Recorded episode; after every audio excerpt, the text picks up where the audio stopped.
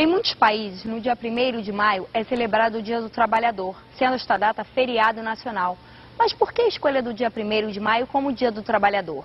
Uma longa história, né, que remonta ao ano de 1886, eh, nos Estados Unidos, na cidade de Chicago, que era um grande centro industrial eh, naquele momento.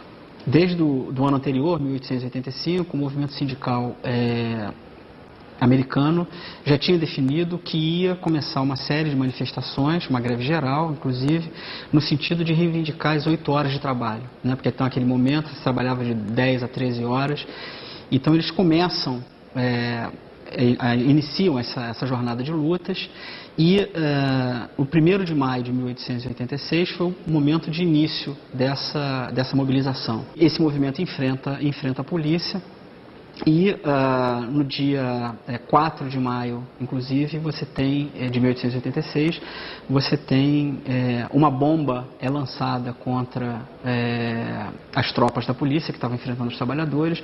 Alguns policiais é, morrem e uh, atacam mais violentamente ainda os trabalhadores e uma dezena de trabalhadores são assassinados nesse processo. Além disso, é, oito militantes, que eram militantes importantes na organização do movimento, foram presos e foram processados sob acusação de terem organizado é, o lançamento da bomba que matou aqueles policiais. Se descobre tempos depois de que eles não tinham nada a ver com isso, efetivamente, mas é, desses oito, três foram condenados a trabalhos forçados e uh, cinco a pena de morte.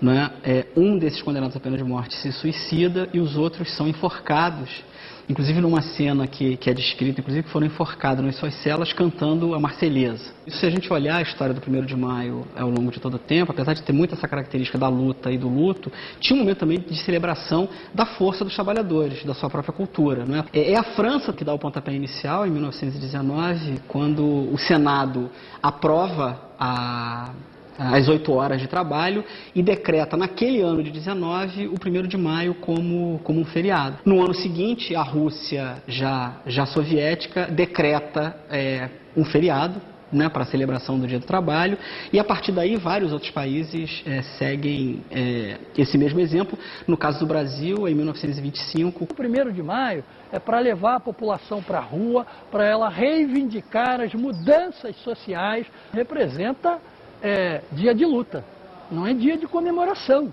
porque o primeiro de maio, para que ocorresse, né, primeiro, muitos colegas morreram, muitos colegas foram presos, muitos colegas é, foram torturados.